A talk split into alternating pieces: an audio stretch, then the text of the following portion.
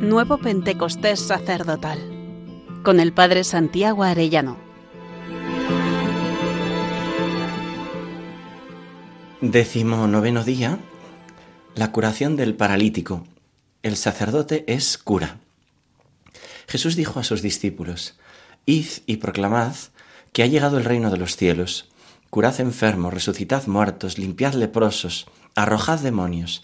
Gratis habéis recibido, dad gratis. Mateo 10, 7, 8. La palabra cura hace referencia a que el sacerdote es el que cura. Esto sobre todo se refiere a la sanación de las almas, pero ¿por qué no también a la sanación de la psicología y del cuerpo? Nunca por su propio poder, sino por la gracia de Cristo. El cardenal Raniero Cantalamesa comenta, con la liturgia penitencial nos ocupamos de la liberación del pecado. Sin embargo, nuestro camino de liberación no está completo si no llega hasta nuestra psique y hasta nuestro cuerpo. San Pablo habla de una santificación integral que concierne a toda la persona, espíritu, alma y cuerpo. Primera Tesalonicenses 5:23. Alrededor de un tercio del Evangelio, comenta este cardenal, hace referencia a que Jesús cura, cura enfermos y resucita a los muertos y junto con la proclamación del Evangelio, la curación de los enfermos ocupa un lugar fijo en los discursos de envío, cuando Dios manda a, alguien a evangelizar. Dice Lucas 9.2, los envió a proclamar el Evangelio del reino de Dios y a curar a los enfermos. En la Iglesia Apostólica encontramos un rito apropiado, la unción de los enfermos, con el cual se cuida a los enfermos, convencidos de que la oración hecha con fe salvará al enfermo. Santiago 5.15. Y un factor muy importante de la misión y propagación del cristianismo fue el hecho de que no solo se ocupaba de la salud del alma, sino también de la salud del cuerpo. De hecho, San Ignacio de Antioquía nos dice que a Jesús se le conocía como un médico carnal y espiritual, en la carta a los Efesios 7. En la historia posterior hay una cierta evolución de, de esto de la sanación, como pasando a ser un carisma extraordinario prerrogativas personales particulares de santos o de lugares, de tumbas de mártires, de santos, santuarios como Lourdes. Ante la enfermedad del cristiano no puede limitarse a usar solo la naturaleza, dice el cardenal Raniero, es decir, a fundar hospitales uniéndose al Estado a la hora de promocionar asistencia y consuelo, que esto también hay que hacerlo, ¿no? El Padre Pío moviendo el hospital del sufrimiento.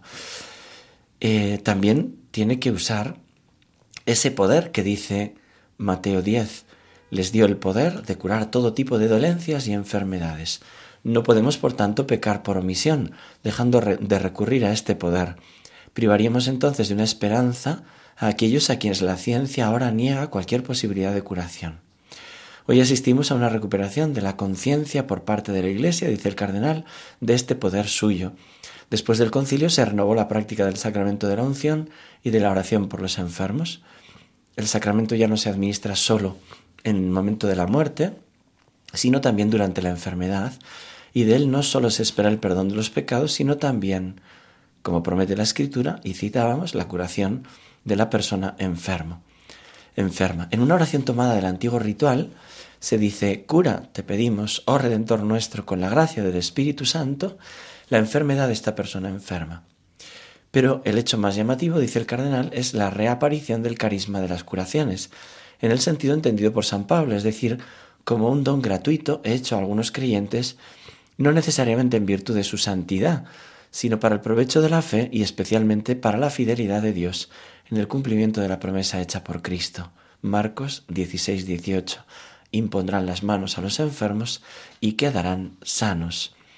Se trata de un sector delicado, dice el cardenal Raniero, fácilmente expuesto a manipulaciones y abusos, por lo tanto, nunca serán suficientes la prudencia y la vigilancia de la Iglesia cuando éstas busquen regular, no sofocar este ejercicio. Por cuanto se ha dicho, está claro que sanar a los enfermos es una parte integrante del oficio del pastor y del anunciador del Evangelio. Sin embargo, para llevar a cabo esta tarea, el servidor del Evangelio debe primero ser sanado él mismo, así como para evangelizar necesita primero ser evangelizado. En conclusión, siempre podemos pedirle al Espíritu Santo que nos sane, pero si Él no lo hace, no tenemos por qué concluir que no tenemos fe o que Dios no nos ama y nos castiga, dice el cardenal Raniero. Más bien debemos pensar que quiere hacernos un regalo más precioso, aunque sea difícil de aceptar. La salud recuperada un día se perderá junto con la vida, pero el mérito de haber soportado con paciencia permanece para toda la eternidad. Un testimonio precioso que animo a todos a leer es el de el padre Emiliano Tardif. Tiene un libro muy bonito llamado Jesús está vivo. Él cuenta cómo tenía una tuberculosis y le habían sacado una revista hablando de las enfermedades incurables. Bueno, pues rezaron sobre él y quedó totalmente sanado. Y no solo eso, sino que recibió este carisma. Dice que fue a la ciudad de Nagua y fueron muchísimos los que se sanaron, ¿no? Multitudes las que iban allí a ser sanadas y a escuchar sobre todo la palabra que siempre va unido a evangelizar. Él dice que en una reunión de una iglesia, unas cuantas personas reunidas, dijo con una palabra de conocimiento, aquí hay una mujer que está siendo curada de cáncer. Ella siente un fuerte calor en su vientre. Y mm, preguntó al final y no salió nadie. Y al día siguiente llegó una mujer prostituida que dijo me dio vergüenza entrar, pero yo estaba al otro lado de la puerta y quedé totalmente sanada. He ido al médico y he quedado totalmente sanada. Bueno, pues esto no es lo más grande. Lo más grande es que esta mujer fue a su prostíbulo y convenció a que todas aquellas mujeres hicieran un retiro. Y esa casa se convirtió en una casa de oración. Se convirtieron aquellas prostitutas. Y dice, en Nahua había unas 500 casas de prostitución. Más de un 80% cerró sus puertas. Incluso varias de estas casas que estaban al servicio del pecado y del egoísmo se convirtieron en casas para grupos de oración. Fue tan notorio el cambio que llegaron a decir Nahua era la ciudad de la prostitución, pero ahora es la ciudad de la oración. Bueno, pues consideremos si el Señor nos puede decir estas palabras. Si tuvieras fe como un granito de mostaza, moverías montañas. Así dije a todos en mi Evangelio, y así digo también a mis sacerdotes. Vosotros sois el medio para mi obra. Necesito conductos libres de dudas y resistencias. Haced vuestras mis palabras en vuestros corazones. Necesito en vosotros la fe de aquellos amigos del paralítico que fueron capaces de romper el techo de la casa para acercármelo.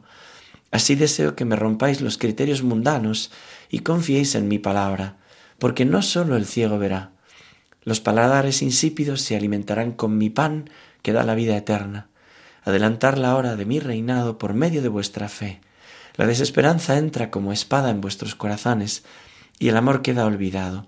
Pastores míos, imponed vuestras manos en mi nombre, ungid a los enfermos, proclamad mi palabra para que sus oídos se destaponen y puedan oírme, perdonad los pecados, y así puedan caminar en la vida de gracia, y hacerme bajar como alimento, y así sean saciados en medio de sus enfermedades sanados y saciados, para que todos crean.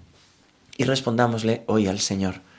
Regálame, Señor, ser el cura que tú has querido que yo sea, sanando en tu nombre las almas que me confías, que sea fiel a la administración de los sacramentos de curación, diligente en administrar la confesión y la unción, y a la vez regálame fe y valentía para pedir la curación de los enfermos, y para eso sáname primero a mí de todas mis heridas y esclavitudes.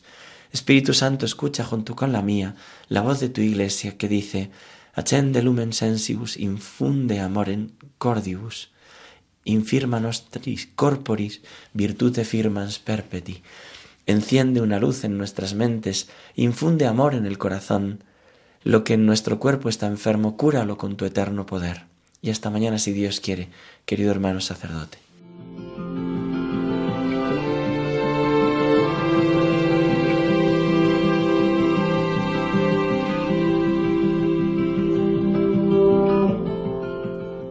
Nuevo Pentecostés Sacerdotal con el Padre Santiago Arellano.